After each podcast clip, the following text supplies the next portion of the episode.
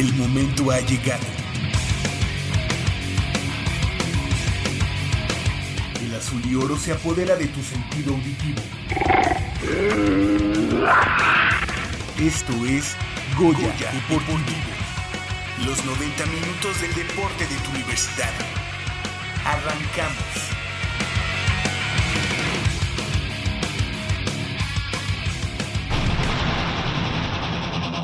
Clasifican Pumas de Ultimate al Campeonato Nacional de la especialidad.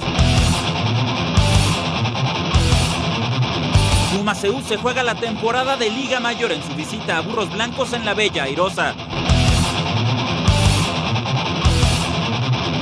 Duelo de felinos en Ciudad Universitaria. Pumas enfrenta a Tigres en la fecha 14 de la Apertura 2016.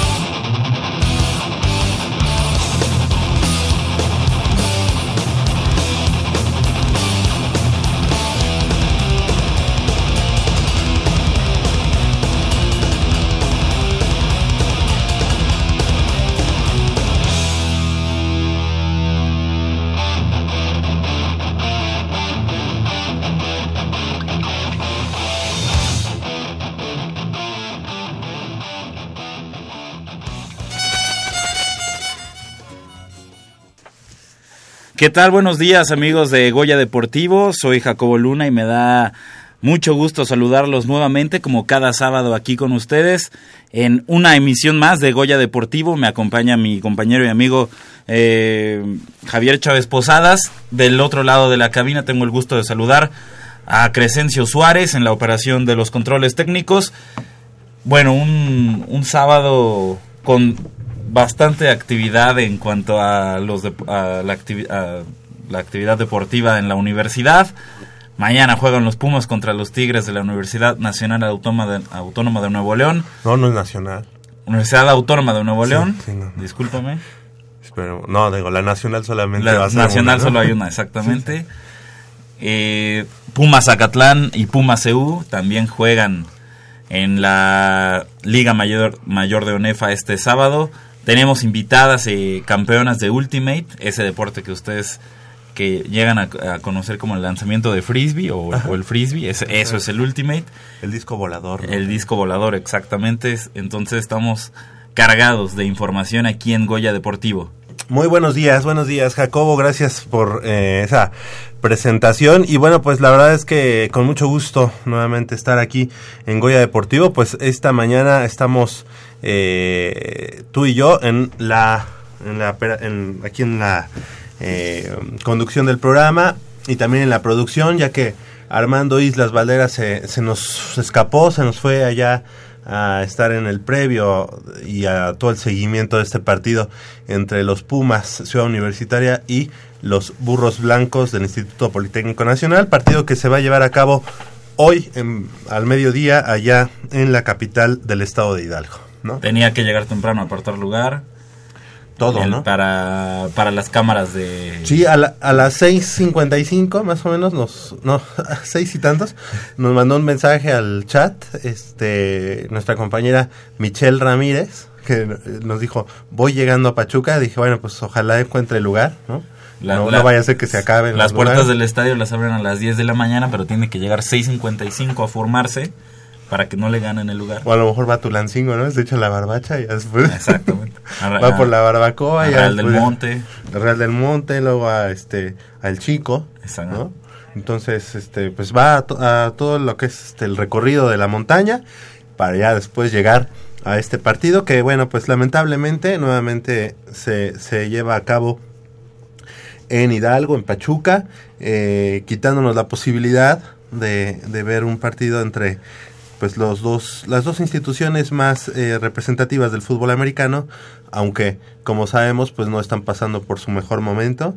Creo que incluso me atrevería a decir y después de lo que se vio anoche allá en, la Sultana del Norte cuando los auténticos Tigres vapulean 50 puntos a 9 al conjunto de las Águilas Blancas creo que pues mm, ahorita pues seremos eh, esperemos que no pero creo que seremos comparsas, ¿no? Comparsas de los equipos eh, que sí han trabajado en semilleros, que sí han trabajado bien en reclutamiento, que sí han trabajado bien en los eh, en la administración de recursos y obviamente en el trabajo de los fundamentos de fútbol americano, como son los auténticos Tigres y las Águilas de la Universidad Autónoma de Chihuahua, que se perfilan como para ser los, los protagonistas y los finalistas de esta, de esta temporada, ¿no? Exactamente. Después de lo, de lo que hemos visto, pero bueno, ojalá, ojalá eh, otro, otro sea el destino para el equipo de los Pumas Ciudad Universitaria, para el equipo, para el equipo de Pumas Zacatlán, que también ha dejado mucho que desear en esta temporada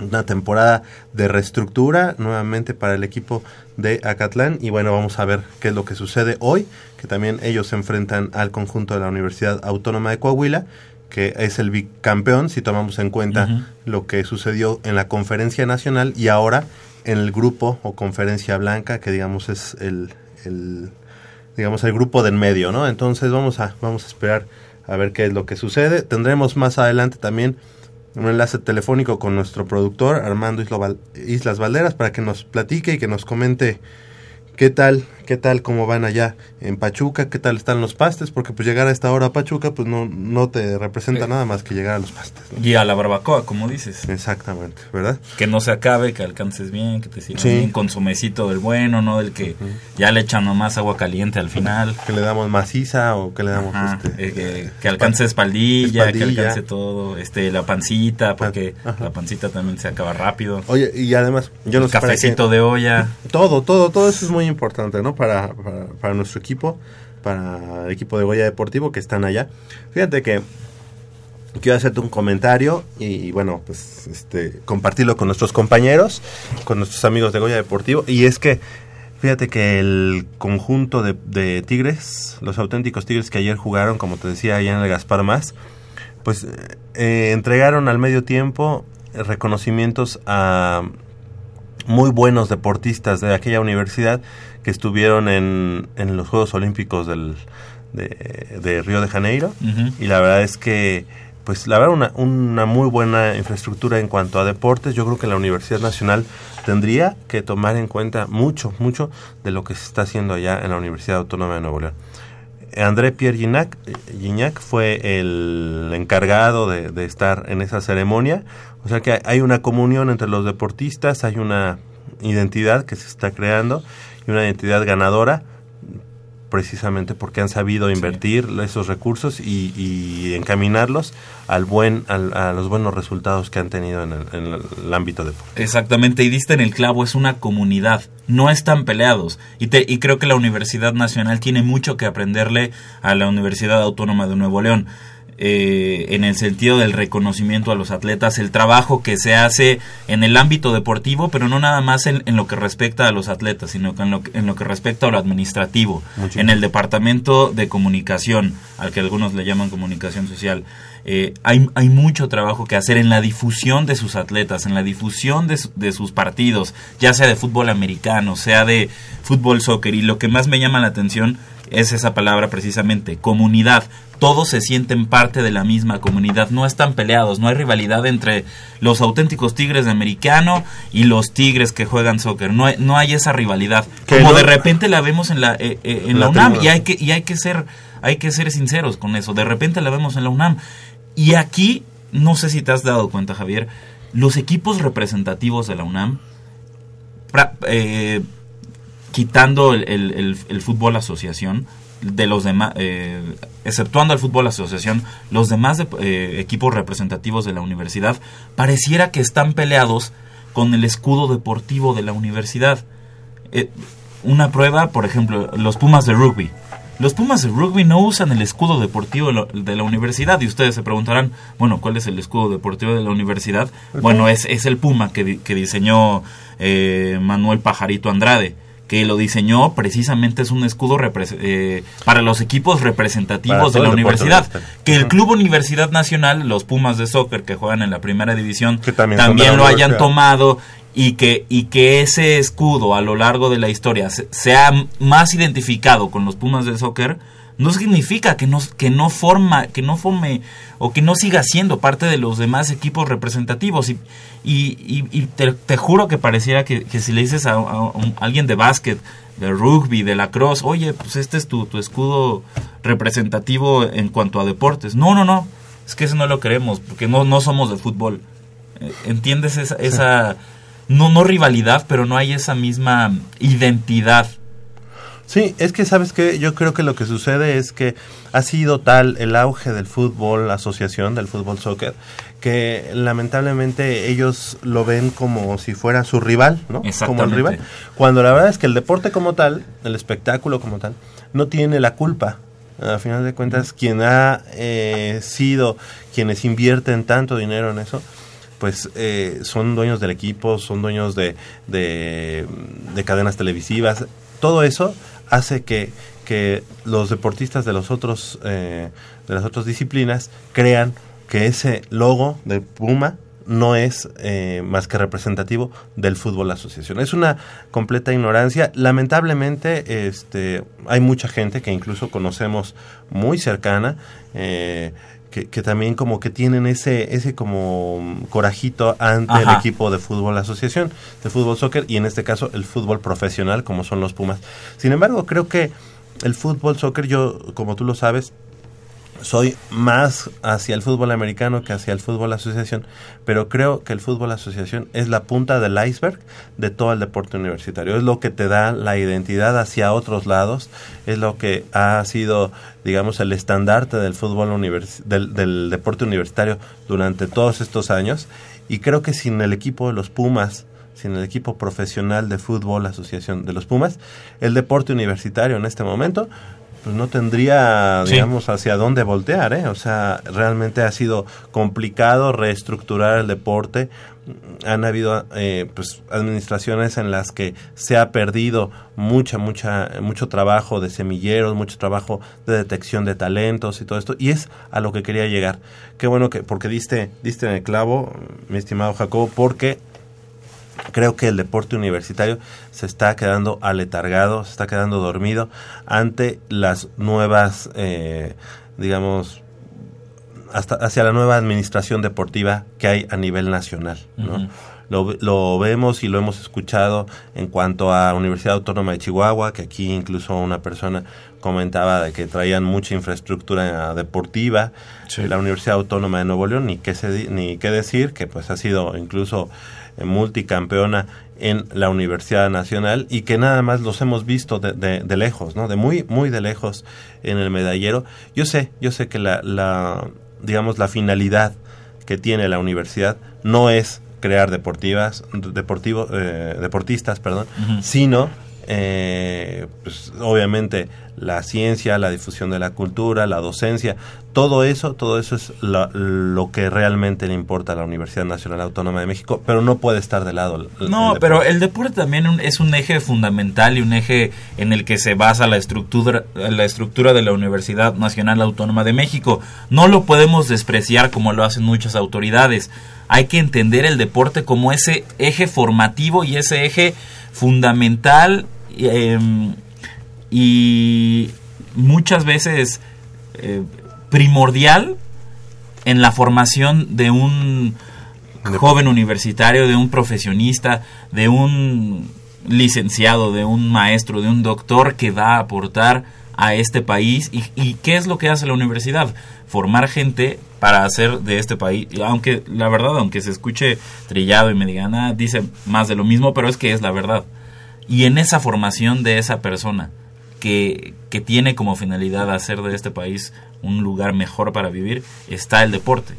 Sí, yo creo, no, aquí en México no lo podríamos, no lo podríamos detectar, pero yo creo que otro, otro sería el país y un país mucho más positivo si en las estructuras de, de, de gobierno tú supieras que muchos de ellos, muchos de esas personas políticos y todo eso, han practicado deporte. Yo creo que otra cosa sería del país porque el deporte brinda otra, otra dinámica y además otra estructura y yo creo que eso, eso sería importante para, para México. Este, posicionar o invertir más en, en, ese tipo de actividades, en el deporte, en los deportes de competencia, en los deportes en los que tienes que trabajar en equipo, eh, como es, bueno, en este caso el fútbol, el fútbol americano, todos estos deportes en los que te hacen sentir que, eres importante y que, y que puedes trabajar en equipo. ¿no? Yo creo que eso es fundamental para, para el desarrollo de cualquier país y bueno, la, la Universidad Nacional no puede estar de lado a todo este tipo de, de, filosofías, ¿no? En este caso, la Universidad Autónoma de Nuevo León, y hay que decirlo, y la verdad, la verdad, a mí me da mucho eh, sentimiento el hecho de ver muchas cosas que, que, se desarrollan en esas universidades y que en la UNAM no haya quien lo, lo logre hacer, ¿no? Lo, lo, lo cristalice. Hasta, hasta parece que, que esas universidades nos llevaran 30, 40 años de ventaja. Sí. La verdad. Sí, sí, se ha letargado el, deporte universitario. Ojalá, ojalá en los próximos años nos toque todavía, eh, pues, ser parte de, de, una reestructura de deporte universitario, de una verdadera inversión, eh, porque se va a redituar. El deporte, por eso no se habla de gastos, sino de una inversión que se va a redituar en, unos años. ¿no? Y, y, regresando a este tema de la Universidad Autónoma de Nuevo León, y, lo mencionaste ayer, André Pierre Gignac, en el partido entre Águilas Blancas y Auténticos Tigres.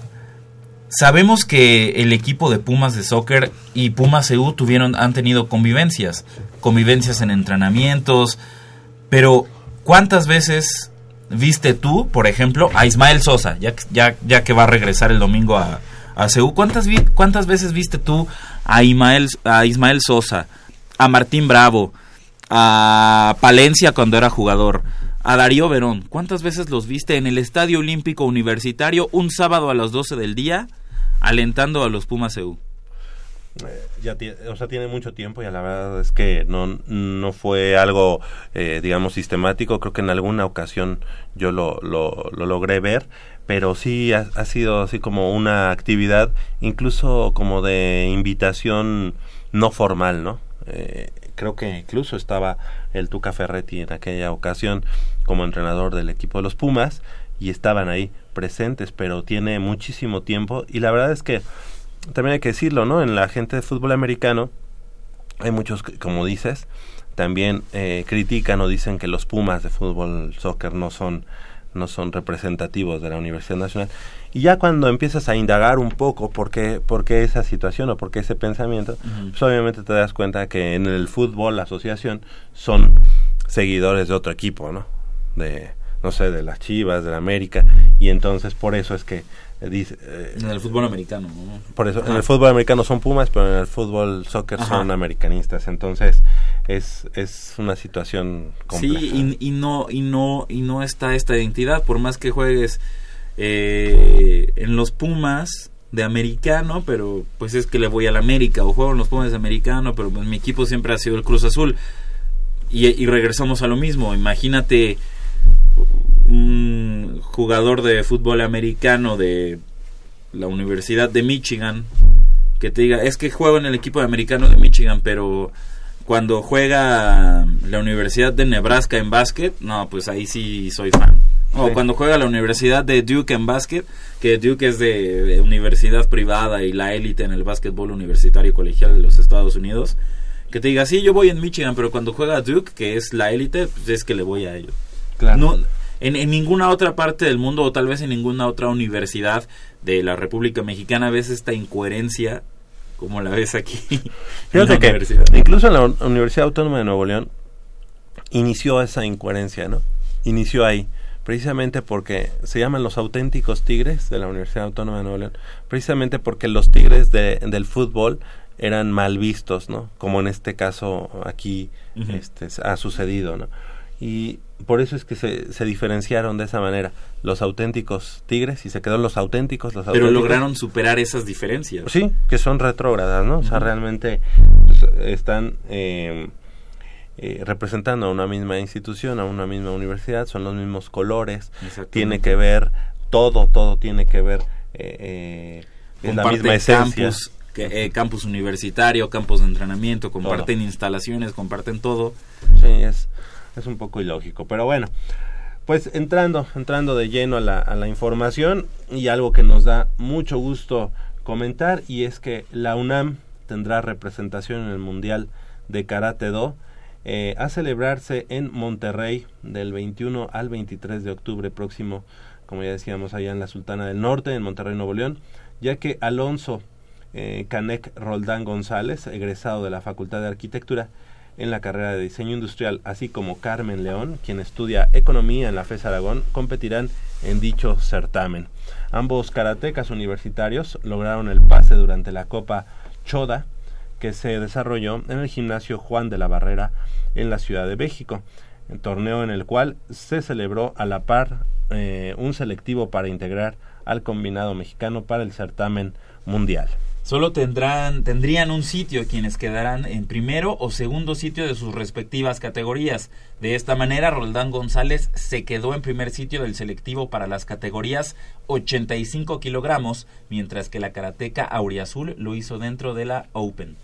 A pesar de que los resultados no fueron los esperados, eh, eh, en el caso de, de, de, de Canek, quien por segunda ocasión en su carrera competirá en este certamen, ya que en la edición 2013 acudió al que se realizó en Japón y en esa ocasión fue cuando no tuvo los mejores resultados. Él se quedó en la tercera ronda del certamen para la justa que ahora se va a llevar a cabo en Monterrey y bueno, pues ahora eh, el experimentado karateca espera aprovechar la localía para conquistar una medalla. Yo creo que aquí nos da mucho gusto eh, destacar a lo que hace Canek Roldán González, como ya decíamos, egresado de la Facultad de Arquitectura, y en este caso a eh, la estudiante de eh, Economía en la FES Aragón, quien es Carmen León.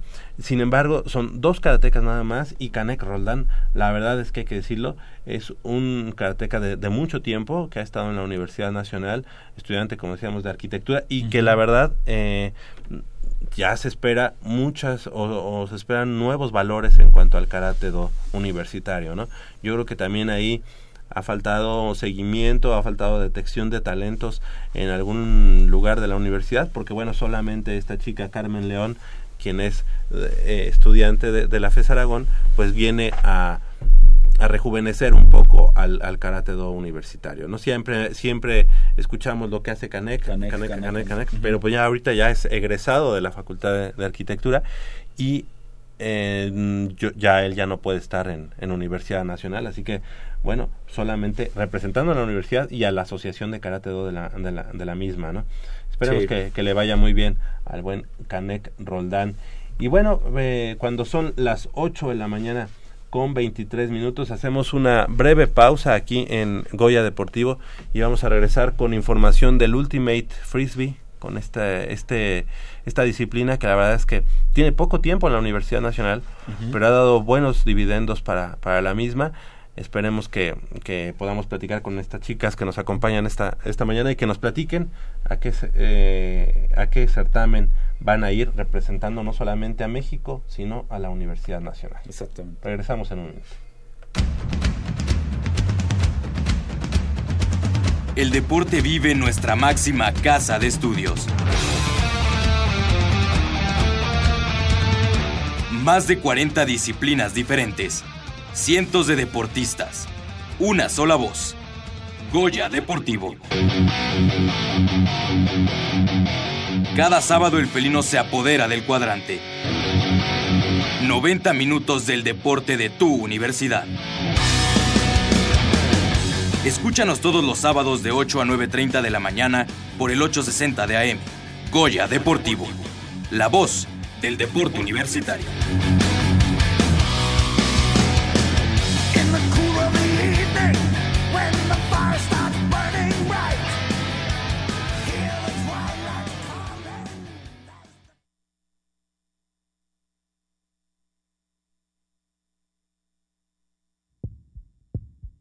Inhala. Exhala. Uno más. Sácalo.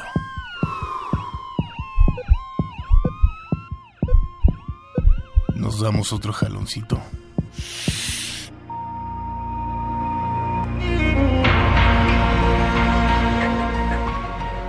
No pierdas tu vida de un jalón. no te la juegues. Las drogas no son una opción.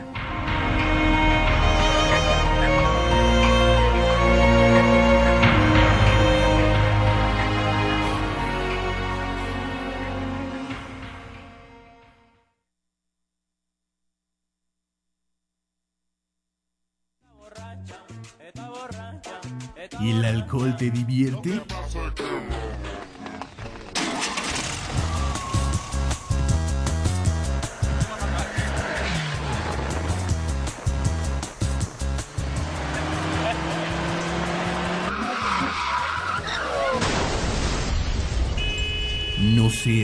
Estadística más.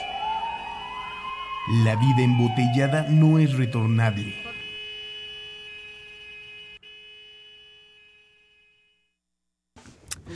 8 de la mañana con 26 minutos, perdóname. 8 de la mañana con 26 minutos. Estamos de regreso aquí en Goya Deportivo, eh, Jacobo, y con mucho gusto estar aquí eh, platicando del deporte universitario. Tenemos esta mañana y nos da mucho gusto presentar en, en la cabina de Radio Universidad Nacional a exponentes de, de una de las disciplinas que se han sumado en los últimos años al escaparate deportivo de la Universidad Nacional, como es el Ultimate, Ultimate Frisbee.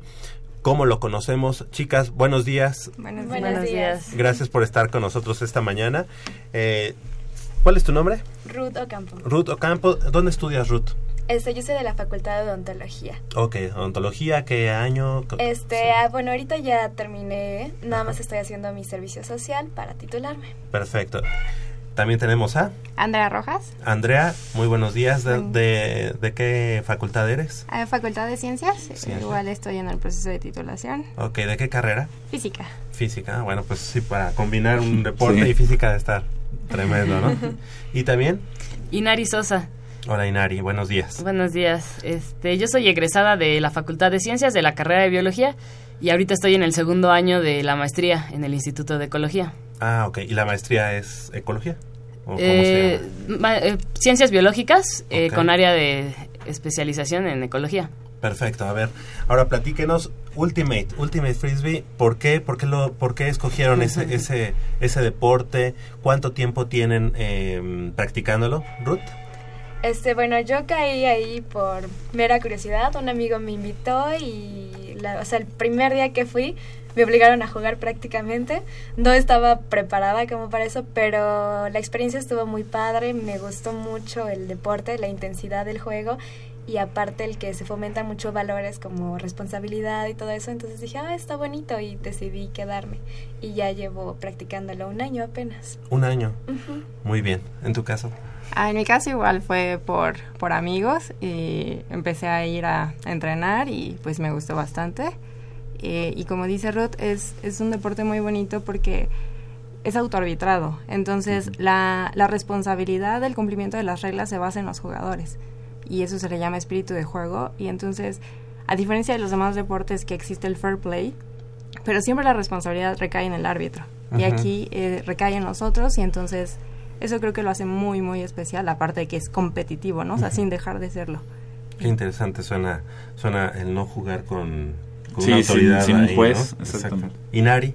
Eh, pues yo en realidad entré por Andrea, porque la vi entrenando en la Facultad de Ciencias y pues dije, mm, se ve raro, tengo una hora libre a esa hora, voy a intentarlo.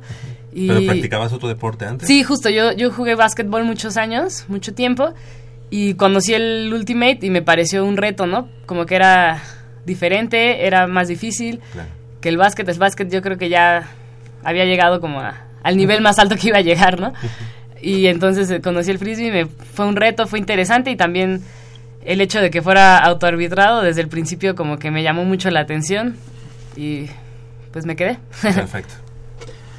Y Nari, mencionaste que, viste a Andrea entrenando en la Facultad de Ciencias. Eh, ¿Por qué en la Facultad de Ciencias? ¿Ahí, ahí entrenan o, cómo es?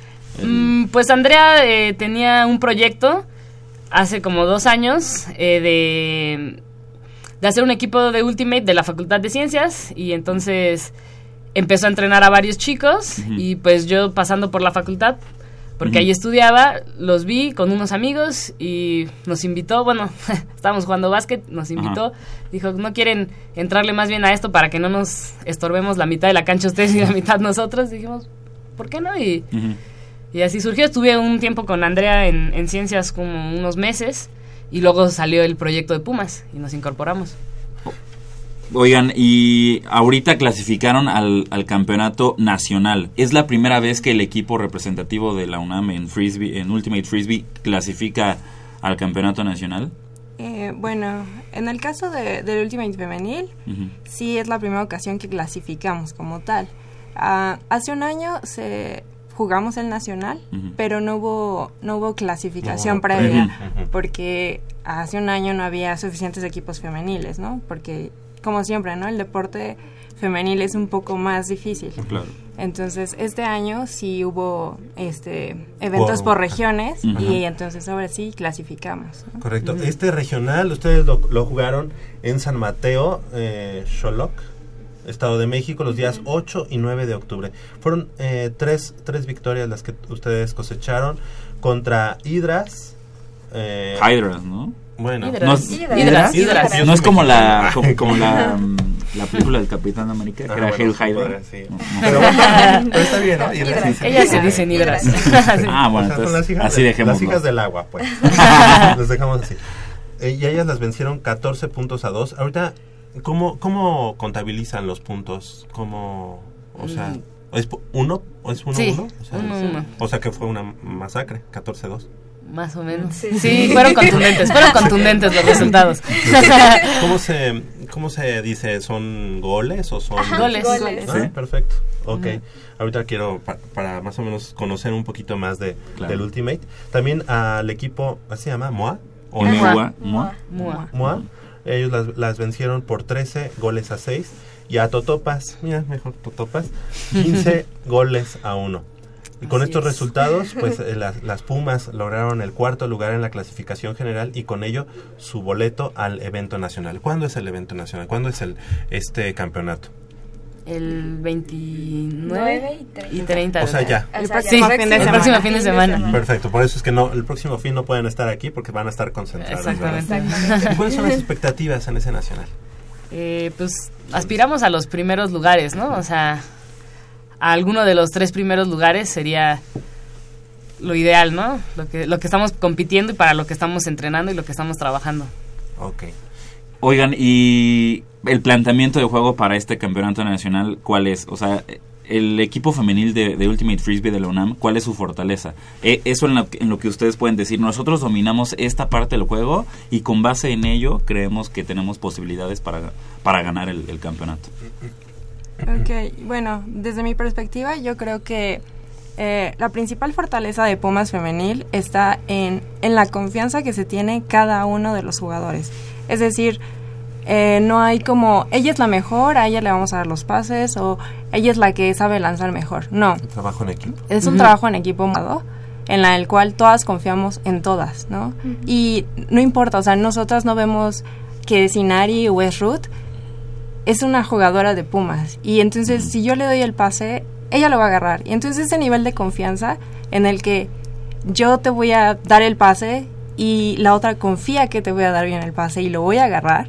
Ese yo creo que es de la fortaleza, la fortaleza de Pumas. Yo creo que desde mi perspectiva esa es. Correcto. Eh, hay dos coaches, Daniel Aguilar y Miguel Ornelas. Ellos son parte del equipo de Ultimate de, de. Sí. Sí, ellos. Ok, y este, y por ejemplo, ¿en qué? Porque hay- creo que los dos también pueden jugar, no sé, en mixto o no. Sí, Ustedes juegan ahorita solamente mujeres, pero también juegan en mixto. sí. Ok. Es que se juega una temporada, se juega por divisiones, o sea, por ramas, varonil y femenil, y la siguiente temporada se juega mixto. Ahora, Ruth, por ejemplo, en, en el caso del Ultimate, que a lo mejor, como dicen, no tiene árbitros, no tiene alguien que te esté ahí este, Presionando. presionando ni sancionando. ¿Cómo juegas, por ejemplo, un partido? ¿Han jugado contra, no sé, contra el poli o contra una universidad en la que a lo mejor haya cierta fricción?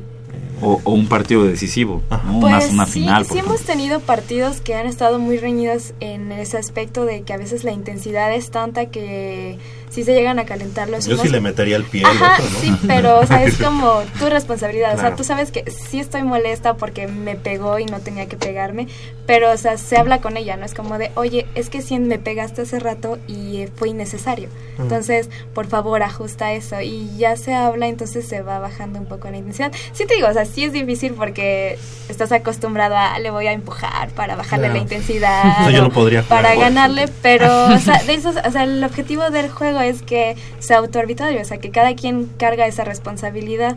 Entonces es como, si yo sé que lo estoy haciendo mal, yo lo voy a corregir. No porque el otro equipo, o sea, me preocupe tanto el otro equipo, sino porque es mi responsabilidad hacerlo mejor. Pero entonces hay una falta y el, y el que cometió la falta Ajá, lo o sea, hay- reconoce. ajá, hay un llam, se llaman llamados. Entonces yo marco un- alguna falta, entonces le digo, oye, es que me quitado, tenía el disco y me lo quitaste cuando no tenías que quitármelo. Entonces ya lo hablamos y ya se acepta o se rechaza. Si la persona dice, no, la verdad es que sí me equivoqué, te pegué cuando no tenía que pegarte, entonces, o sea, el llamado es aceptado y ya se empieza el juego igual.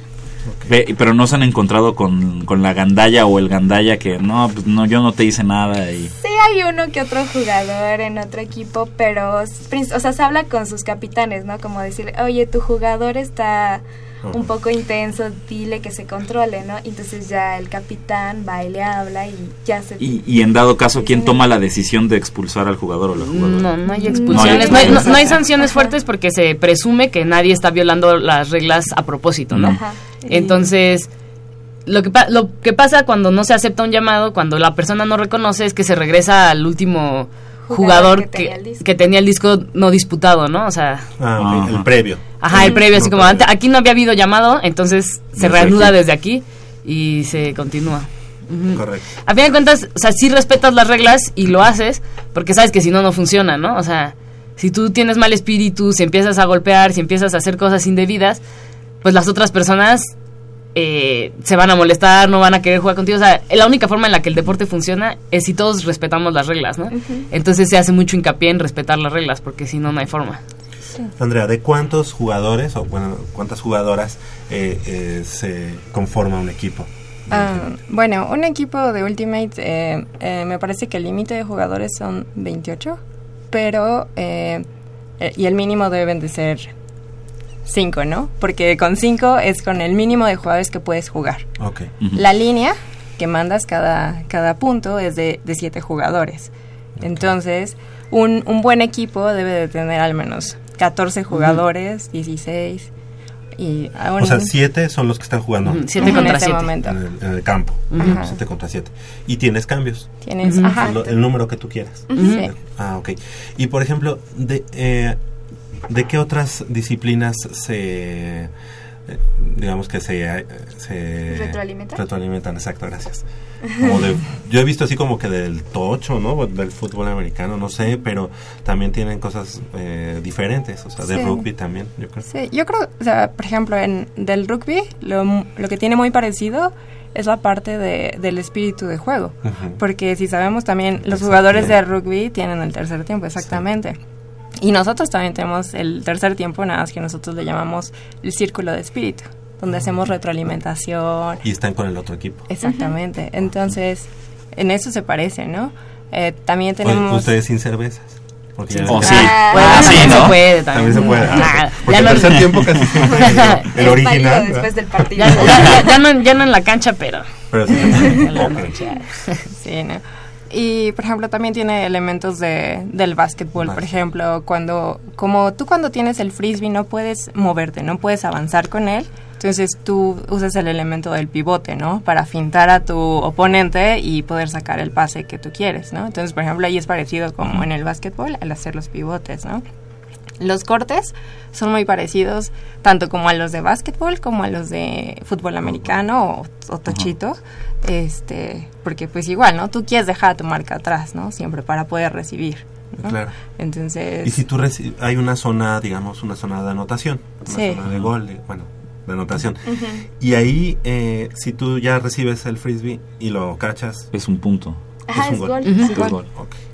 Y, y, y en el pase tiene algunos eh, reglas de, o sea, parecidas al fútbol americano al momento de pasar el, el frisbee? Ok, ¿O es indistinto? Es, es indistinto. Entonces, en el momento en que recibes, eh, tienes 10 segundos para dar un pase. Pero esos 10 segundos solamente existen si tu, si tu oponente, el que la persona que te está defendiendo, te está contando. Entonces, la persona literalmente llega y te dice, contando, 1, 2, 3, y así hasta llegar al 10. Si tú, en el momento en el que él hace el del 10, tú no has soltado el disco, se llama turnover y hay un cambio Mm, de posesión. mm. Pero si tienes la persona enfrente y a la persona se le olvida contarte, tú tienes la eternidad. O sea, ¿de qué que se, a qué él se le ocurre empezarte a contar para dar el pase, ¿no? Entonces. Oye, y por ejemplo, eh, Irari, ¿cómo? Inari. perdón. Eh, tú, bueno, tu nombre es eh, de qué origen? Ah, pues, eh, o sea, en realidad es japonés, pero mis Ah. papás lo pusieron como que medio se lo inventaron y luego resultó Ah, que... ok, ahorita que estén escuchando tus papás, ¿eh? ¿Cómo se lo inventaron? Dice. Oye, y por ejemplo, este, como lo que comentaba Jacobo, puedes lanzar el, el disco de manera como te sale, o sea, obviamente lo óptimo sería hacerlo de manera horizontal. Sí. Pero por ejemplo, si alguien ya así como que te va o, o te está llegando, lo puedes No. aventar de manera así y que, le, y que lo cache. Sí, claro, cualquier, de cualquier forma. De hecho, hay algunos tiros este, específicos en los que puedes lanzar el disco volteado, puedes lanzar el disco de arriba hacia abajo, igual como haciendo una especie de... El de efecto para, evi- para evitar eh, Y la Y también, persona. y claro, ¿no? o sea, el disco es muy versátil, es lo, lo padre del deporte, que a fin de cuentas puede hacer curvas, ¿no? Diferentes tipos de curvas también, dependiendo de lo que tú quieras y cómo evitar al- a la defensa. Qué padre. que la verdad es que me da mucho gusto que en la universidad haya estas nuevas eh, opciones, nuevas disciplinas. Y en el caso del, del Ultimate Frisbee, y les quiero también preguntar esta situación, ustedes están eh, compartiendo el, el campo que le llaman de usos múltiples, usos múltiples, con, con rugby y con eh, Lacrosse, ¿no? lacrosse. Ujú. Es, es así como, como lo están compartiendo. ¿Ustedes a qué hora están o cómo le hacen para un mismo campo que sea para tres disciplinas diferentes? Ah, bueno, es que cada quien tiene su horario diferente. Nuestro Ajá. horario es lunes, miércoles y viernes de 6 a 8. Ah, ok. Sí, no hay pierde. Ahí siempre van a estar. Nadie se revuelve con nadie. Exacto. No hay de que, ay, denos otra media hora, ¿no? Ajá, bueno, a veces sí hemos tenido, o sea, hemos platicado con los de la Cruz como ahorita para los torneos. Oye, nos das chance de una media hora, un ratito más para practicar y ya, pero o sea, se dialoga con Ajá. los otros chicos, pero ¿Y cada sí hay esa horario. posibilidad? Sí. Son Sí, porque entienden que están también ya clasificadas al torneo Ajá, importante. igual ellos también habían Ajá. pedido oportunidades como de, oye, bueno, nosotros les dimos el día, ustedes Ajá. también dénoslo y así, o sea, con comunicación no. todo se puede. A lo mejor eh, les damos la, la mayoría del campo mientras calentamos y entonces así se extienden Ajá. unos 20, 30 minutos que necesitan mientras nosotros estamos haciendo el calentamiento. ¿Qué han encontrado en el Ultimate? Eh, o sea, ¿qué han, qué han ustedes encontrado en ese deporte que les que las ha llenado, que, que están contentas en él? Pues es que es un reto, es un reto en todos los sentidos, ¿no? En, en controlarte, en saber hacer el, llamado oportuno, pero también, o sea, físicamente es un reto, eh, técnicamente es un reto, y la verdad es que, pues siempre hacer una disciplina, algún deporte, te llena mucho, ¿no? Y yo desde que dejé el básquet como que estaba buscando algo que hacer y encontré este y no sé, como que todo volvió a acomodarse bien. ¿Te gusta más que el básquet? O bueno, o bueno, Híjole, diferente. diferente, pero pues que sí. Ok, en tu caso.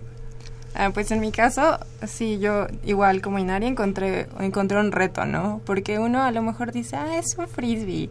Y ay, todo el mundo ve que los lanzan en la playa y que qué tan difícil, Ajá, sí, y qué tan difícil puede ser, ¿no? Pero cuando te dicen, a ver, da el pase que llegue ahí, al punto que Sí, tú nada- quieres, Nada, fácil. no, no se, o sea, no se vuelve este nada sencillo, ¿no? Entonces es, es mucha técnica y no solo es eso, o sea, el, el campo es eh, de, de 100 metros de largo y por 37, me parece. Sí, Entonces, 37. Tú tienes, o sea, la distancia que tú recorres, o sea, tienes que correr más de 100 metros para meter un gol, ¿no? Y estás sube, baja, sube, baja, sube, baja. Entonces, realmente el desgaste físico es, es, es muy fuerte, ¿no? Entonces, al parecer dices, ay, pues es un pase del frisbee, no, o sea, sí te desgastas físicamente, ¿no? ¿Y es durante cuántos minutos? Ah, normalmente los partidos eh, hay, hay, varios, hay varios tiempos, pero mínimo son 90 minutos de duración. Eh, o sea, dos de 45. Como No, es que el, aquí est- estamos, es que estamos diferentes un poco en ese aspecto. El medio tiempo se basa en número de goles. Entonces, eh, se juega a 90 minutos o a 13 goles, por ejemplo.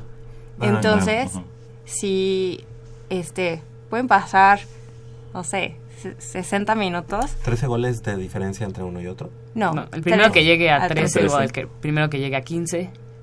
Y y entonces, ese ya es el primer tiempo. No, No. Se No, acaba. esa ese ya se acaba. Ay, pero Se a las. Totopas les ganaron 15-1. por ejemplo, ese fue ese fue un partido a, a 15 goles. Ah, ok. Entonces, Ya. a 15 goles, eso quiere decir que el medio tiempo es cuando se meta cualquiera de los dos equipos que meta el punto 8. Entonces, si independientemente si fue en los primeros 10 minutos, en los primeros 50, no importa, ahí se marca el medio tiempo. Correcto. Ah, está, está O sea, es la mitad de los goles más uno. Sí. Sí. Y en tu caso, Ruth, ¿qué has encontrado en el, en el último? Este, bueno, yo como estudio odontología sí era un poco estresante, entonces decía, me hace falta como una actividad para desahogarme. Anteriormente al Ultimate yo estaba en danza y me gustaba mucho, ¿no? Era como de, ay, me siento feliz, me siento libre. Pero cuando entré al Ultimate fue, o sea, era algo totalmente diferente, o sea, no era como de, ay, estoy en armonía con mi cuerpo, ahora tengo que estar en armonía y tengo que estar mentalmente preparada, ¿no? Entonces fue todo un reto. Entonces dije, yo no corría tanto como, o sea, brincaba, pero no corría tanto. Entonces me gustó mucho y también el hecho de que el- todas las personas en el equipo, o sea, somos realmente como una familia y nos llevamos muy bien. Bueno, en el Claro. femenil somos muy unidas. Entonces me gustó mucho esa interacción con las personas y dije, entonces voy a desestresarme, voy a hacer ejercicio y aparte me la paso bien con mis amigas. Dije, no, está súper bien el Ultimate. Sí. ¿Todas son estudiantes de la UNAM? Sí, Sí. Todas. es- Ujú. Ok. Y bueno, ¿cómo invitarían a las chicas a, a sumarse a- al Ultimate? Bueno, ya nos decías lunes, miércoles y viernes. Ajá, de 6 a 8. A seis a En el campo 3 ahorita, Campo al lado de la alberca. Ok. O sea, ayer tuvieron entrenamiento. Sí. Ajá. Ok. Y bueno, pues espero que, le- que, que- que les vaya muy bien en este nacional. Eh, las expectativas pues son las de siempre, ¿no? Siempre representando a la universidad debe ser pues como querer poner siempre eh, los colores en alto. Pero ustedes cómo ven, cómo ven este, este nacional, Eh, a qué se comprometen. No, platíquenos. No, pues vamos, o sea, por todo, ¿no? O sea, nos comprometemos a dejar todo en la cancha y, y la verdad es que, pues sí hay rivales difíciles, pero a muchas de ellas ya les hemos ganado o hemos estado muy cerca de ganarles. Entonces es justamente dar ese, Ese paso. Ese paso, ¿no? O sea, ahora sí ganarles, ahora sí ser contundentes y que, y que se vea, ¿no? Que se vea el trabajo. Precisamente mencionas a los rivales. Son ocho equipos en total, cuatro del centro, dos del norte y dos del sur. Entonces ya se han enfrentado a varios equipos Sí. Y, y saben y saben qué, qué, qué les pueden ofrecer y, y- Sí. y- y pueden saber estar estar mejor preparadas. Sí, sí, sí. ¿Qué, qué, qué es, qué es lo que les ha faltado en, en algunas otras ocasiones para, para Mm. Obtener la victoria contra esos equipos? pues, tal vez experiencia, ¿no? Son equipos que llevan mucho más tiempo que nosotras jugando. eh, y entonces tal vez la, la experiencia le, este, les ha dado a ellas el triunfo, ¿no? En otras ocasiones, pero ahorita creo que con el trabajo que hemos hecho y que ya también hemos jugado varios torneos, que ya conocemos bastante bien el deporte, yo creo que podemos tener la calma para darles los par- el- partidos competitivos, ¿no? Y ganarles al final. Yo creo que también, como, o sea, como dice Inari, ya las jugadoras tenemos mucha mayor experiencia, justo porque el proyecto de UNAM es, es muy joven, ¿no? Este, y no, y no solo eso, o sea, en un principio estábamos trabajando en que, pues, aprender a lanzar, eh, cuál es el corte, eh, cómo, este, cómo recibo, ¿no? Pero hoy en día, este, esa etapa ya, ya la superó Pumas Femenil, ¿no? Entonces ahora ya se trabaja en una estrategia, un sistema, cosa que, en las, en las otras ocasiones que El nos enfrentábamos, pasado, pues sí, el campo era de, de alguna forma era un, un relajo, ¿no? De Sí, repente claro. era como, tú no puedes estar allí, quítate, y nos hacíamos un poco de No se bolas. entendían entre Ajá. ustedes. No estábamos Ajá. tan organizadas. Y ahora eh, sí hay una organización, es, es diferente, es, veías un campo que no tenía sentido y, y aún así hacíamos bastante bien las cosas y ahora ves un, un, un orden, ¿no? Digamos Y- que ahora dominan los fundamentos básicos del Ajá. Ultimate Frisbee. sí, Exactamente. entonces yo creo que también esa es una, una gran diferencia. Claro. Las expectativas. No, pues realmente tenemos expectativas muy altas. O sea, vamos a dar todo y por todo y vamos a pelear todo. O sea, queremos mínimo un tercer lugar. Perfecto. Oye, ¿y dónde se practica el mejor nivel de, de Ultimate? O sea, es decir, eh, ¿por, qué, por qué son cuatro de la región centro? ¿Es donde hay más equipos? ¿Es donde se ha desarrollado más el deporte? Es que en la región centro, principal, o sea, como dices tú, son más equipos y los equipos que están aquí son un poco más competitivos porque ya llevan más tiempo jugando. Entonces tienen más experiencia y de hecho estos equipos han ido a mundiales. Entonces eso también Cuenta. nos lleva un, un poquito de ventaja en ¿Cuál cuanto a experiencia. A nivel nacional o cuál es el campeón? El campeón el año pasado fue Malafama. Ajá. Y, ¿Y se enfrentaron a Malafama el año pasado. Sí, también Sí, para, la, para la también- clasificación. Ajá, este regional.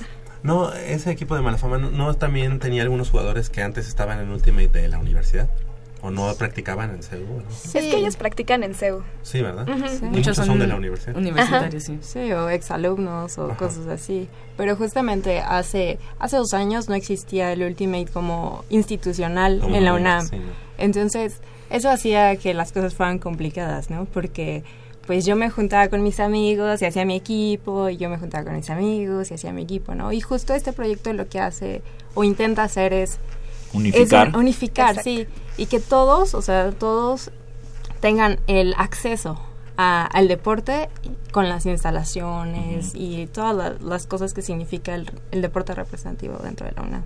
Entonces, Pues la verdad es que queremos agradecerles que hayan estado esta mañana y que nos vengan a platicar eh, cuando, cuando termine el, el- el campeonato nacional. Obviamente cómo les fue, esperemos que haya que nos mucho traigan éxito. medalla.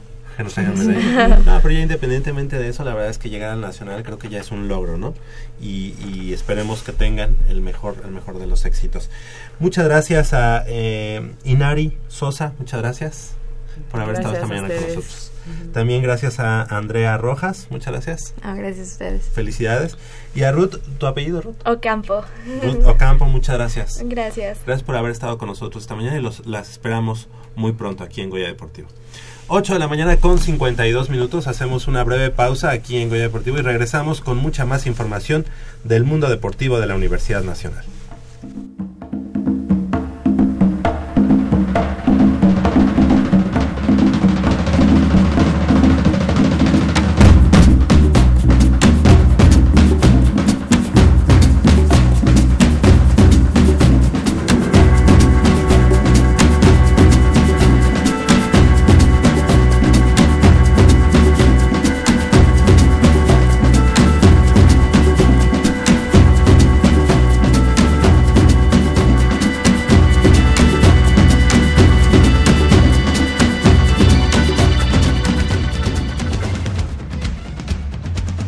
El deporte vive en nuestra máxima casa de estudios.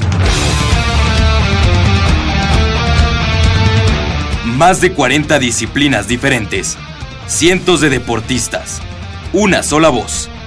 Goya Deportivo. Cada sábado el felino se apodera del cuadrante. 90 minutos del deporte de tu universidad. Escúchanos todos los sábados de 8 a 9.30 de la mañana por el 860 de AM. Goya Deportivo. La voz del deporte universitario.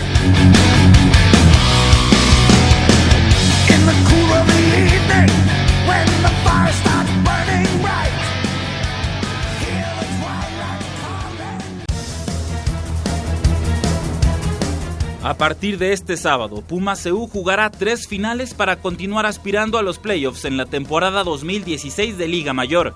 La primera prueba es en el Estadio Hidalgo, donde jugará por tercera ocasión ante un equipo del Politécnico, pero será la primera vez que lo haga ante los Burros Blancos. Duelo pactado a las 12 horas como parte de la semana 8. El momento que viven ambos equipos permite imaginar que será un partido de alto impacto y que, contrario a otros años, será muy parejo. Con una ofensiva llena de variantes, los burros blancos lucen en una situación ideal para vencer a los Pumas por vez primera desde que cambiaron el mote de pieles rojas en 1995. Si bien a su defensiva se le puede mover el balón, el ataque azul y oro es de los peores en muchos años y ese sería un factor a favor de los guindas. Si los quarterbacks de Pumas salen en una tarde de inspiración, el conjunto de Otto Becerril podrá mantener la jetatura sobre los de Zacatenco, puesto que su defensiva, por lo mostrado a lo largo de la temporada, es el punto más fuerte de la escuadra, pero necesita que la ofensiva sea constante. De lo contrario, el cuadro del Pedregal tendrá serios problemas para mantener un dominio sobre equipos del Politécnico que inició en el año 2008.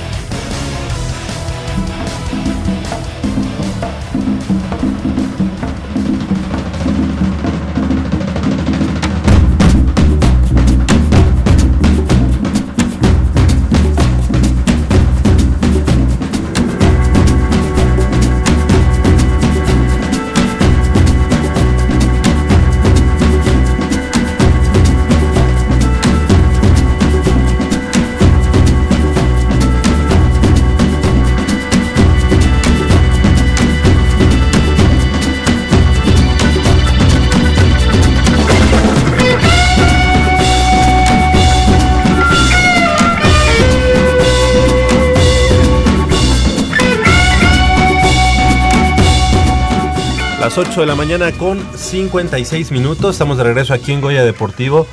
Y bueno, pues esa, este, esa voz ya la, la escuchamos, es del buen Jacobo. Poderosa. Y- poderosa, exactamente. ¿Qué, qué te parece este partido? Pumas, burros blancos. No es el clásico, hay que decirlo, porque es un partido clásico, sí, pero no es el clásico. Eh, pero sí un partido que, que roba las, eh, digamos, las miradas para esta, para esta jornada. ¿no? Exacto, partido clásico en cuanto a tradición por la rivalidad Politécnico Puma CU, no es el clásico del fútbol americano estudiantil de nuestro país. Un partido en el que Pumas, después de vencer a Frailes el fin de semana anterior, pues esperemos que haya retomado esa confianza de cara a este cierre de temporada, un cierre complicado, porque digamos que Pumas eh, es un partido eh, que juega fuera del Olímpico Universitario. Es un terreno, un campo conocido para ellos. Ya se han, ya han jugado dos en, en dos ocasiones anteriores ahí, pero hay que ser sinceros. y Esta no ha sido la mejor temporada de Pumas CU en mucho tiempo. Llevábamos años sin, sin ver a unos Pumas de esta manera. eh, Inofensivos, ¿no? Sí, sí, eh, inoperantes, tanto Ajá. a la ofensiva como a la defensiva, aunque creo que si, al, si algún lado del ovoide es el que más o menos se ha defendido en la temporada, ha sido la defensiva. Que, Sí, que, que por que en algunos partidos se ha mantenido, se ha mantenido, se ha mantenido, pero Cuando pero es com- pero es complicado cuando estás 40 minutos dentro, 35, 40 minutos dentro del terreno de juego y tu ofensiva no puede mover el balón, no puede poner puntos en el tablero y es complicado.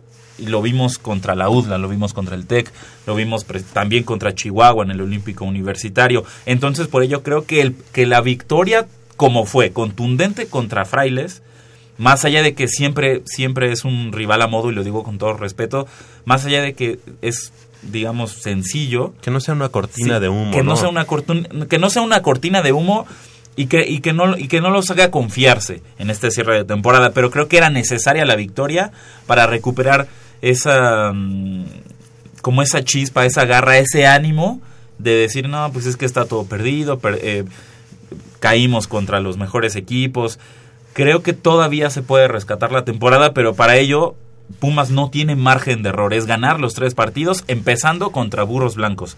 Y la única manera de enlazar dos victorias consecutivas es ganando el primer partido, que ya lo hicieron y lo hicieron contra Frailes. Ahora es digamos como ese es- ese ese momento para Pumas CU de decir Crucial. estamos en el momento exacto en el que podemos todavía salvar la temporada. Pero para ello necesitamos ganar tres partidos y el primero es contra Burros Blancos este sábado en, el Estadio Hidalgo? Una empresa nada nada fácil por lo visto eh, o por lo mostrado en, eh, del equipo universitario y también porque también hemos visto a un conjunto de burros blancos eh, mejor coacheado que el año anterior con eh, la designación del head coach eh, Alfaro. La verdad es que no va a ser nada fácil para el equipo universitario vencer en un campo pues desconocido entre comillas eh, y en unas condiciones de eh, de visitante al conjunto de burros blancos, pero creo que si, com- como tú lo comentas, si quiere Pumas Seu, dar ese do de pecho, tiene que empezar el día de hoy, eh, construyendo esa historia que los haga regresar a lo que estamos acostumbrados, ¿no? La verdad es que el equipo de Pumas Ciudad Universitario se ha quedado lejos, muy lejos de el nivel de otros años y bueno, pues eh, hoy, hoy es una prueba de fuego. Nunca han perdido contra el equipo de Burros Blancos que hay que decirlo, pues son los pieles rojas, por eso es que no, no, no lo no lo podemos aceptar como el clásico, como el clásico del, de- del fútbol americano, son los burros blancos, eh, eh, pero herederos de esos pieles, Pieles rojas, del. Politécnico Nacional. Así que ese partido se va a transmitir, se va a transmitir por TV UNAM, se va a transmitir por eh, eh, por Canal 52, Ujú. así que hay, hay donde, de, donde verlo, o si usted ya va, ya va camino a la Bella Irosa, ¿Cuánto te haces? Hora y media. hora y media, ¿no? O una hora y cuarto. Dependiendo de dónde, ¿no? Sí, De la- claro. ahí de, de, de, de casa, de la colonia industrial, pues la verdad es que me queda casi a tiro de piedra. Creo que ha- hay veces que hago más tiempo a Ciudad Universitaria que a Pachuca. Así que sí, sí, está, está muy, muy cerca. Se pueden ir a, a comer sus tacos de, de mm, barbacoa, barbacoa. como decíamos. Un pulquito, ¿por qué Un no? claro. Pulcarse no, pero sí un pulquito. Y ya este, y llegan al, al estadio Hidalgo, al también llamado Huracán de la capital de, de- del estado de Hidalgo, allá en Pachuca. Y bueno, pues visitar también a nuestros compañeros. Michelle, que a las 6 de la mañana ya estaba por allá. Qué bueno, porque ya estaba formada. Creo que ya había gente. Creo que ya había gente. Obviamente no, ¿verdad? Ya había no. medios de comunicación haciendo la fila con Sí, sus no, cámaras. estaba tremendo. Sabes, partido de alta demanda.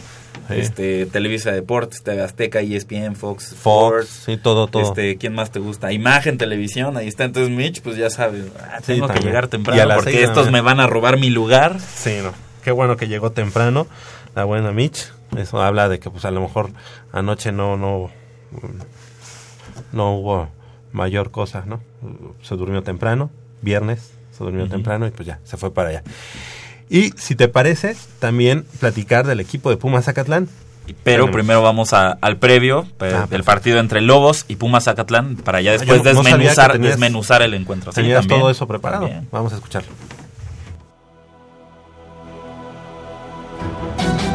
Después de recibir 72 puntos en Monterrey, Pumas Zacatlán tendrá otro largo viaje, pero ahora a Saltillo para enfrentar a los líderes de la Conferencia Blanca, Lobos de la Universidad Autónoma de Coahuila. Duelo pactado a desarrollarse este sábado a las 15 horas en el estadio Jorge Castro se trata de un juego en el que ambos llegan con realidades distintas. Para los dirigidos por Enrique Zapata, el estado anímico no está de lo mejor después de ese duro revés, aunado a los jugadores lesionados, por lo cual el panorama no luce alentador. Los Lobos, en cambio, si bien cayeron en Chihuahua el sábado anterior, así como en el juego ante los Tigres, mostraron un nivel muy alto que les permite ilusionarse con un bicampeonato de conferencia y recibir playoffs en casa. El ataque de los Lobos es su mejor carta de presentación y seguramente serán un dolor de cabeza para los Zacatlecos, que precisamente muestran su mejor versión cuando tienen todo en contra.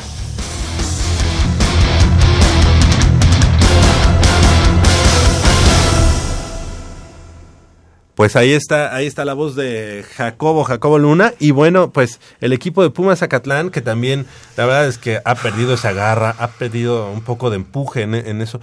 Pero yo creo que también es porque son muchos novatos en esta temporada. Creo que eso lo está pagando el, eh, el, el equipo de, del coach Enrique Zapata, a quien le mandamos un saludo. La verdad es que creo que también ha faltado un trabajo serio, un trabajo más importante en cuanto a los semilleros. Que los semilleros sean ese bastión, ese, ese eh, de dónde surtirte de, de nuevos jugadores. Y el, equ- el equipo de Pumas Zacatlán ha confiado mucho en tener solamente una juvenil, solamente una intermedia. Creo que un equipo como Acatlán, que necesita mucho talento, que necesita allegar ser jugadores, necesita forzosamente por lo menos dos o tres juveniles. Una intermedia si tú quieres, pero sí tres juveniles que arropen, que, que vayan alimentando a la intermedia y que de ahí puedas tú elegir a qué jugadores eh, subir. Porque actualmente Pumas Acatlán pues tiene que, tiene que subir a los jugadores A lo que como, como vengan, ¿no? Entonces, ha sido mucho el cambio entre la intermedia, la Liga Mayor, y creo que Pumas Zacatlán hoy está pagándolo. No eh, estamos diciendo que sea una mala campaña para Pumas Zacatlán, pero sí es una campaña que no está llegando a las expectativas a las que nos tiene siempre acostumbrados el equipo Acatlán. Sí, digamos que lo ideal sería tener esta est- estructura de embudo donde tienes más, más jugadores de dónde escoger en las categorías juveniles, que lo mejor o, los elementos con, con mayor talento, con mayor proyección, sean los que avancen a liga may- mm, intermedia y ya ahí, bueno, con, con- conjuntándolo con los, con los jugadores que vayan a hacer prueba para la liga mayor, puedas conformar un roster competitivo que te permita ser protagonista de, de, de ONEFA temporada tras temporada. Creo que la clave aquí tanto para Pumas EU como para Pumas Agatlán es la identidad. Reconoce a qué juegas. Sab, eh, ten muy en cuenta a qué juegas y cómo juegas. Y creo que es algo que han perdido o que han, que han como borrado del mapa tanto Pumas EU como Pumas Acatlán. Si un equipo tiene claro a lo que juega y cómo lo quiere hacer, no, no pasa por esos... eh, Digamos las humillaciones como lo pasó a Acatlán contra Auténticos Tigres 72 a 0.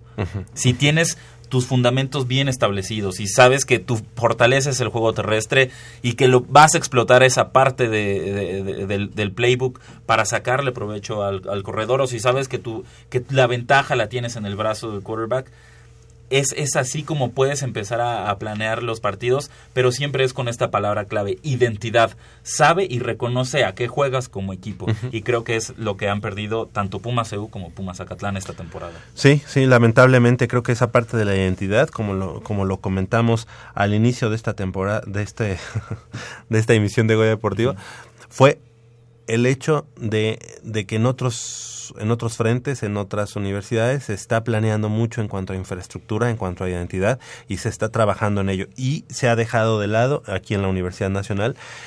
Creo que el partido de hoy, Pumas Acatlán, enfrentando a los Lobos de la Universidad Autónoma de Coahuila, parece ser el enfrentamiento entre estos dos equipos, eh, de la historia de estos dos equipos, como el más desbalanceado al que hemo- hemos visto.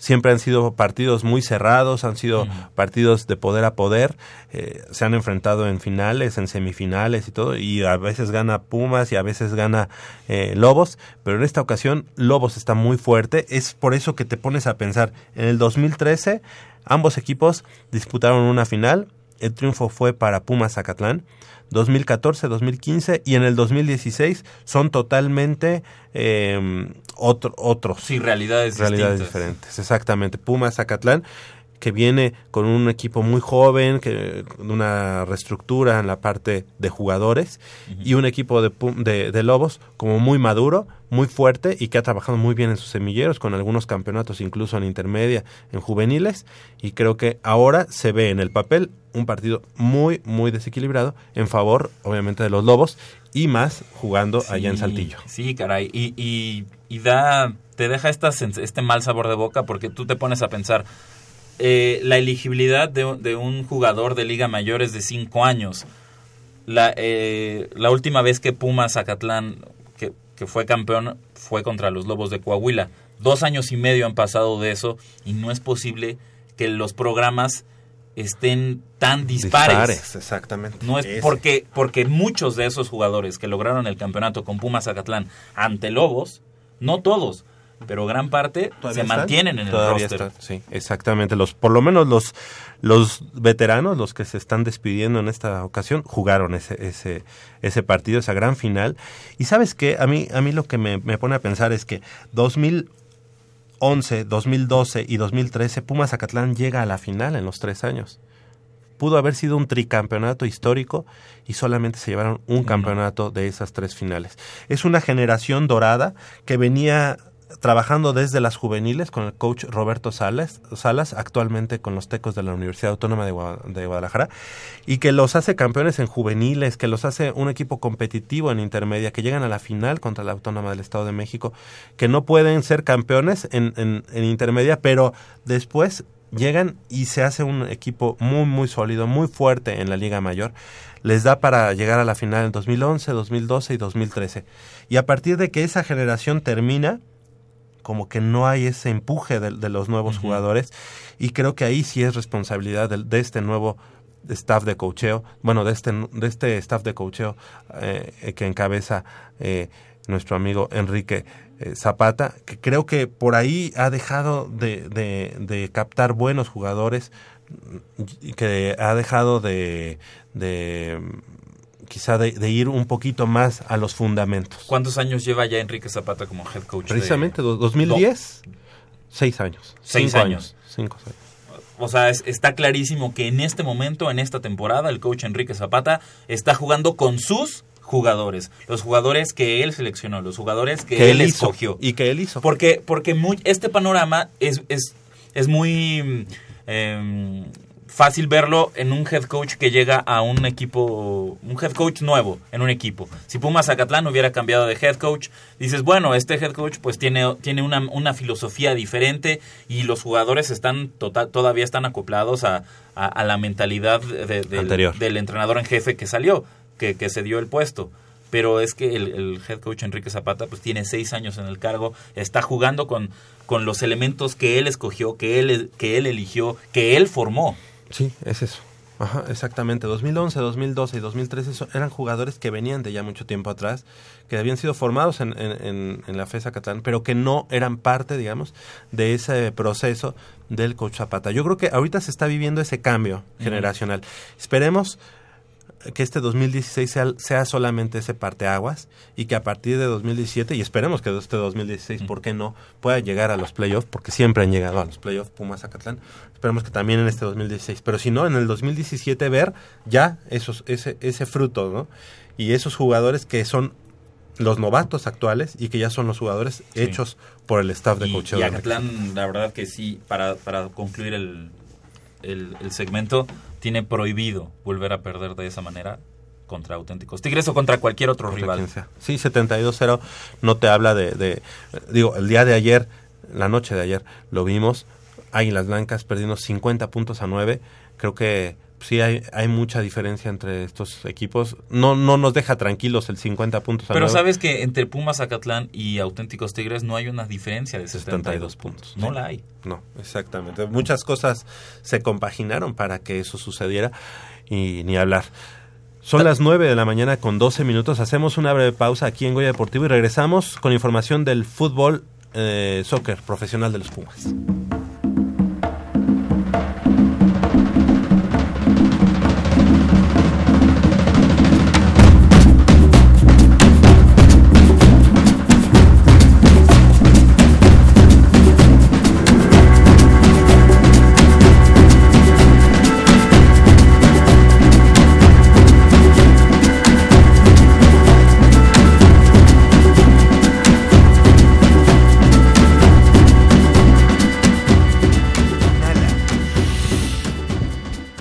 Exhala. Uno más. Sácalo.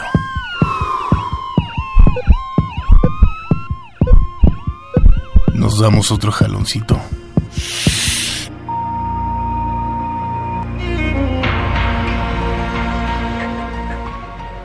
No pierdas tu vida de un jalón. No te la juegues. Las drogas no son una opción.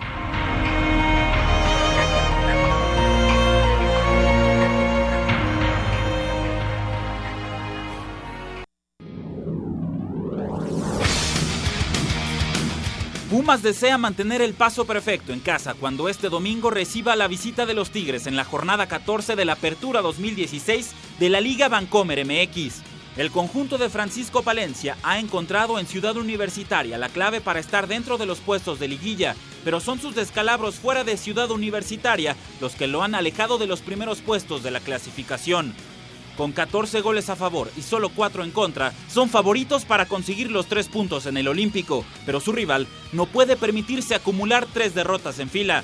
Hablamos de Tigres, que la jornada anterior fue derrotado sorpresivamente por Necaxa 2-0 y aunque se mantiene como tercer sitio de la tabla, no pretenderá descender posiciones y alejarse de la posibilidad de cerrar como local los juegos de liguilla. La escuadra de Ricardo Ferretti tiene jugadores que en cualquier momento por sí solos son capaces de inclinar la balanza a su favor y dejar de lado la estadística que indica un amplio dominio de los felinos del Pedregal sobre los regios en Ceú. En dicho escenario, Pumas ha salido con el triunfo en ocho ocasiones por solo cuatro de Tigres y en un par de ocasiones firmaron el empate. La última vez que los norteños ganaron en el Olímpico fue en abril de 2013 con marcador de 2 a 0.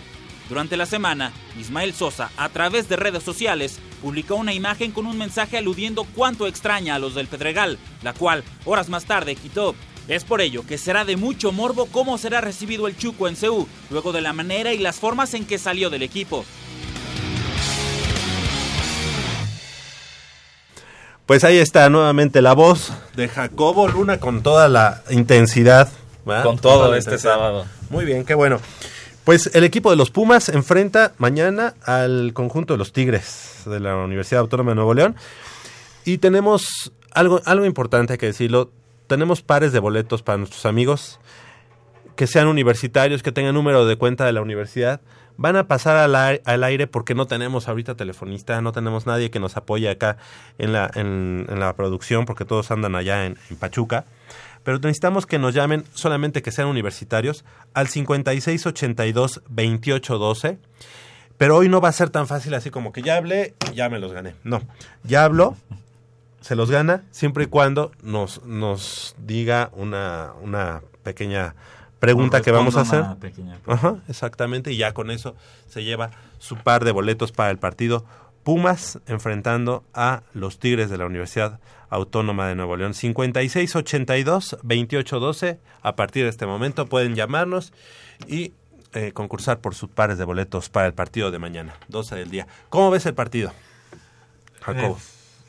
complicado por, por lo que representa el rival, por lo que es Tigres, más por la historia que aquel, aquel último partido jugado contra Tigres en el Olímpico Universitario fue la final de la Apertura 2015 que ganamos 4-1, pero que lamentablemente en tanta de penales no pudimos lograr esa estrella, ese en ese torneo tan especial para los Pumas, histórico porque se rompieron varios récords del club, varios récords de, la liga eh, MX. Y bueno, ahora regresan los Tigres a CEU, regresan con André Pierre Gignac, regresan con Luis Quiñones, que, quien pasó por, por Pumas, con Francisco Mesa, que también pasó por Pumas, y regresan pues también con Ismael Sosa. Sí, es una parte como de morbo, ¿no? También eso. Tenemos a nuestro Es- primer, eh, a nuestro primer eh, ganador de, de- de boletos, siempre y cuando Sí, nos, nos nos, nos diga, nos diga bien esa respuesta. ¿Con quién tengo el gusto? Muy buenos días. Muy buenos días, Enrique Vieira, a sus órdenes. Gracias, Enrique.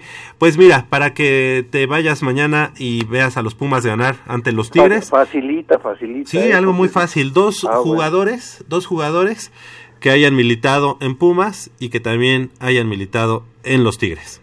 El Chuco, Ismael Sosa es uno, Ok, Ismael. otro. el otro, híjole, Hay muchos, ¿eh?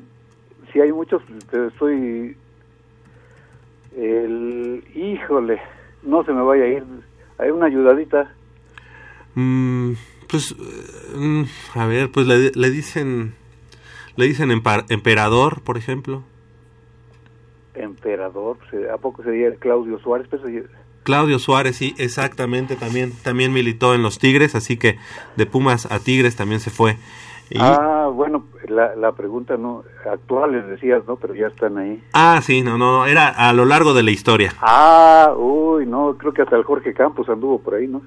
Eh, ahí No sí, no, ahí sí te ¿eh? la acabo de ver, pero no, oye, pero no les ayudes a los siguientes, así que Enrique Vieira, ya tienes tu par de boletos. En donde es mismo. en Sí, ahorita lo vamos a decir. Sí, exactamente, ahorita lo decimos. Muchas gracias, ¿eh? Gracias. Hasta luego. Hasta luego. Pues sí, nuestro primer ganador. Claudio Suárez sí estuvo, ¿verdad? Sí, sí, Claudio esa Suárez. primera sí. etapa donde, donde el Tuca Ferretti incluso es entrenador y se lo lleva. ¿verdad? Sí. Ok. Eh, sí, regresa y es un poco de morbo, ¿no? Es un poco de morbo. No, no sé si morbo, pero sí va a ser algo especial para todos los aficionados de, del club, porque sabemos eh, las causas por las que salió, o, o sabemos cuál fue, no, el- no más bien no el motivo, pero la circunstancia en cómo se dio la salida de Ismael Sosa del club. No fue porque quisiera, no fue por eh, por buscar una mejora salarial, como, como pasa en muchos, en muchos casos eh, alrededor del fútbol mundial, que, que un jugador dice, pues me quiero ir a tal equipo porque ya me van a pagar más. No fue, no fue así el caso de Ismael Sosa. Ismael Sosa se fue porque la directiva lo vendió y le dijo, en este equipo no juegas más, te vendo con, con ese, yo le sigo llamando pretexto de las finanzas del club están en números rojos, vendo a mis figu- eh, vendo a, a- a la figura del club que era Ismael Sosa porque lo era, era tu figura, tu representativo, más allá de que tenías a Verón todavía como capitán, en el ataque Ismael Sosa era el referente, era Yo quiero el hombre gol. ahorita, y que lo pienses bien, ¿crees, no crees que, que a Ismael Sosa se le hizo ese semidios Puma después de que se fue a, a- a los, a los Tigres? No, o sea, ¿no crees que, que su paso por Puma fue obviamente de, ma- de menos a más, pero, pero no crees que está un poco inflado? Ya tenemos en el 5682-2812 a nuestro segundo participante de esta mañana. ¿Con quién tenemos el gusto? Buenos días. Sí, buenos días con Julio, Julio Mancera. Julio Mancera. Julio Mancera. Ok, muy buenos días, Julio. ¿Eres egresado de la universidad, estudiante? Sí, este, egresado. Egresado, ok. Si nos puedes eh, decir dos eh, elementos que hayan pasado por Pumas y que hayan pasado por Tigres de la actualidad o, del, o de antes. Es, este, Quiñones. ¿Sí ¿Está bien? Bueno, Quiñones y quién más dijiste? y... Ay, ¿cómo se llama el otro?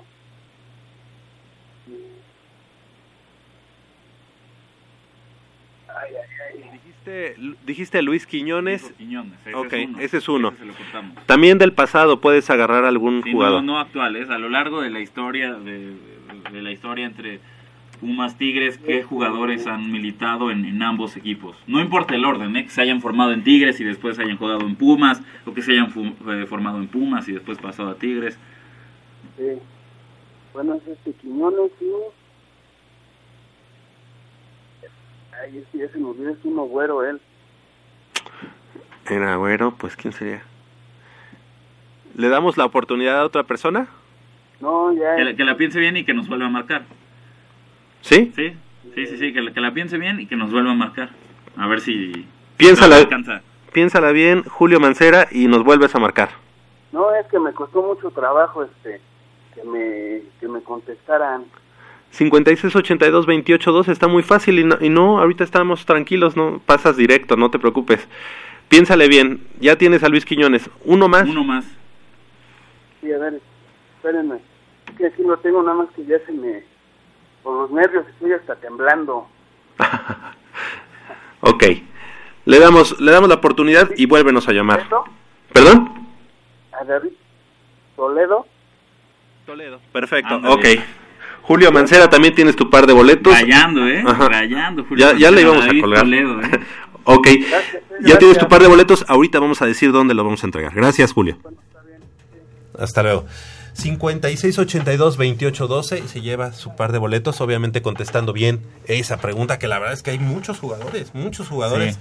que han pasado por ambos equipos. Ojalá nos puedan llamar O- 5682-2812. Y no se vale repetir, ¿eh? Ya nos dijeron a Ismael Sosa, Claudio Suárez, Luis Quiñones y David Toledo. Esos cuatro, Ya están. ya, fuera, ni los Hay toquen, hay ya, ni, le intenten, Hay ni le muchos más. intenten. Ok, bueno. ¿No crees que, que ese, ese hito, esa palabra, Sosa, fue más después de que lo vendieron que antes? No, para nada. No, Digo, no, es un jugadorazo, claro. No. Obviamente no esperábamos que lo vendiera, ¿no? No, nadie se esperaba eso. Na- nadie esperaba que en el nuevo proyecto de Pumas, con este nuevo presidente, con Ares de Parga, que su primera decisión o, o una de sus primeros actos fuera Qué. Ismael Sosa, tu figura, tu referente en ataque y el hombre que te ha iluminado, que ha, que ha sacado la cara y que te llevó de la mano a una final de- del fútbol mexicano. Fuera tu carta. Fuera, sí, tu... No sé qué de cambio, ¿no? ¿Cómo se llama? Billete de cambio, ¿no? Cheque de cambio.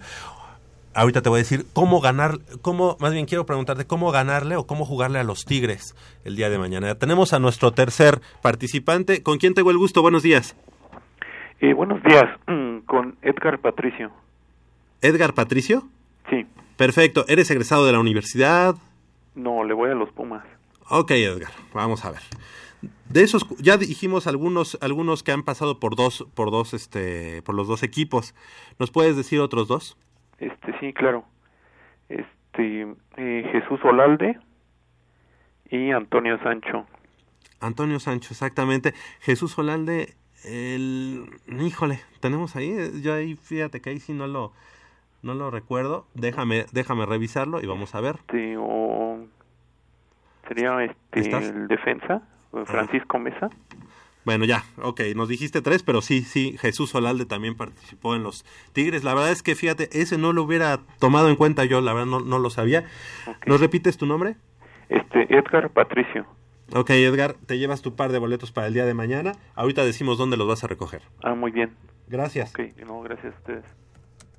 Mira, no es porque nosotros no queramos que otras personas que no son universitarias eh, que, que no est- que no estén en, en la lista, sino que le damos la preferencia a ellos. Sí. Bueno, en este momento, si quieres, lo, lo, lo abrimos para personas que no sean universitarias y que le vayan a los Pumas, porque también, aunque no tengan número de cuenta, son, son Pumas. Así que llámenos también. Pumas, más no universitarios. Ah, hay, que, hay, que hacer, hay que hacer la aclaración. Exacto. A- aunque se me enojen, hay que hacer la aclaración. 5682-2812, ya entonces, como dices, no importa que no tengan número de cuenta.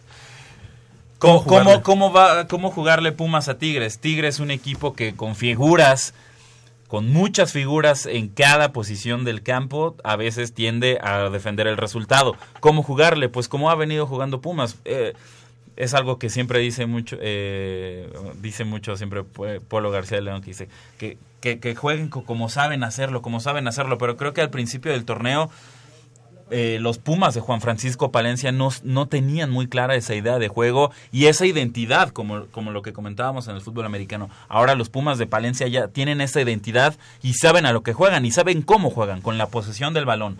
Con la posesión del balón es como los Pumas eh, se han, han, han logrado estar dentro de los puestos de liguilla, ma- eh, moviendo el balón por los costados, con desequilibrio por las bandas, eh, combinaciones por el centro de la cancha y con hombres clave en, en el medio campo, como Abraham González. Y, como Javier Abraham Cortés? Sí, Abraham, Cortés. Abraham González y Javier Cortés. Y de ahí nace mi, mi siguiente pregunta. Ya hay un, un una característica, un sello eh, característico de Palencia con estos con los Pumas. Hay un sello de los Pumas de Palencia. Tenemos a nuestro cuarto participante de esta mañana. ¿Con quién tengo el gusto? Buenos días. Buenos días, con Héctor Galván. Hola Héctor. Hola, buenos días. Héctor Galván, tú eres universitario. eh, Le voy a los Pumas, sí. Ah, perfecto, muy bien. Pues platícanos, dinos dos, dos eh, jugadores que hayan pasado por ambos equipos, Pumas y Tigres. Pues uno fue muy sonado el caso de que llegó de, bueno, regresó de Europa, fue el Kikín, Exacto, bien. con un supercontratazo, por supuesto. Después de Benfica se Sí, exactamente. Y eh, Jimmy Lozano también jugó en Tigres. Muy bien, ¿no? Pues ya se están acabando las posibilidades. Muchas gracias. Al a- contrario. A, Héctor Galván, este, te pedimos que no le cambies ahí para que nos sigas escuchando y para que- decirte dónde lo vamos a, a enco- a entregar, ¿sale? Correcto, claro que sí. cómo no. Gracias, Héctor. A ustedes. Felicidades. ¿Tienen sello?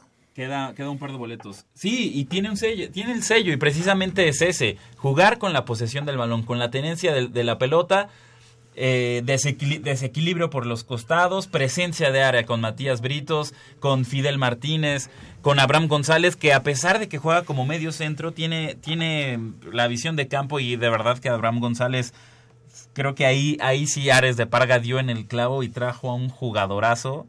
La verdad es que No se- Abraham ha González dicho tiene mucho, una pero sí es visión cierto. de campo Tremenda. impresionante. Tenemos a nuestro quinto y último participante. ¿Con quién tengo el gusto? Buenos días. Luis Silva. ¿Con quién? Luis Silva. Luis, ¿cómo estás? Buenos días. Dos, dos jugadores que hayan estado en, en ambos equipos. Jorge Campos ¿Sí? y Santana. ¿Quién? Santana, Ay, Dios. ¿Santana? centro delantero de Pumas. Ah, mira, ese no... ¿Recuerdas cómo se llama? El Ah, nombre. recuerdo que era... mm. Bueno, mira, te damos por buena a Jorge Campos. ¿No tienes otro que no sea Santana? Bueno, también estuvo el Mudo Lalde. Ok, perfecto. Bueno, está. Eh, ya lo habían dicho. No tienes. Otro, a ver, otro no te acuerdas de ahí un. Sácale, sácale. Sí, sabes. Sí sabes. Este, a ver, espera. David Oteo. David Ote jugó. Ahí está. ¿verdad? Te ayudé, pero no hay bronca. Luis Silva, también tienes tu par de boletos. Mañana a todos. Muchas gracias por hablar, Luis. Muchas gracias a ustedes. Gracias. Mañana de 11 a 11.15 en el costado sur de la Torre de Rectoría, justo enfrente del mural La Universidad del Pueblo, el pueblo a la Universidad de David Alfaro Siqueiros. Ahí voy a estar entregándolos. Los cinco ganadores, ¿los podemos decir nuevamente? Claro ¿Tú que tienes sí, la lista? los cinco ganadores son Enrique Vieira, Julio Mancera, Edgar Patricio, Héctor Galván y Luis Silva. Muchas gracias a, a ellos por llamar. Estamos llegando al final de esta emisión de Goya Deportivo. Eh, del otro lado del micrófono, Crescencio Suárez en la operación de los controles técnicos, atención telefónica, producción, redacción y todo Fue- lo fue demás. nuestro salvador, Fue nuestro salvador hoy, esta mañana, en Goya Deportivo. Gracias a Crescencio Suárez. De este lado del micrófono nos despedimos. Gracias, Jacobo Luna. Gracias y esperar el triunfo mañana de Pumas contra Tigres de Ismael Sosa. ¿Los ves? ¿Los ves ganado? gan- Sí, ganadores? sí, sí, sí.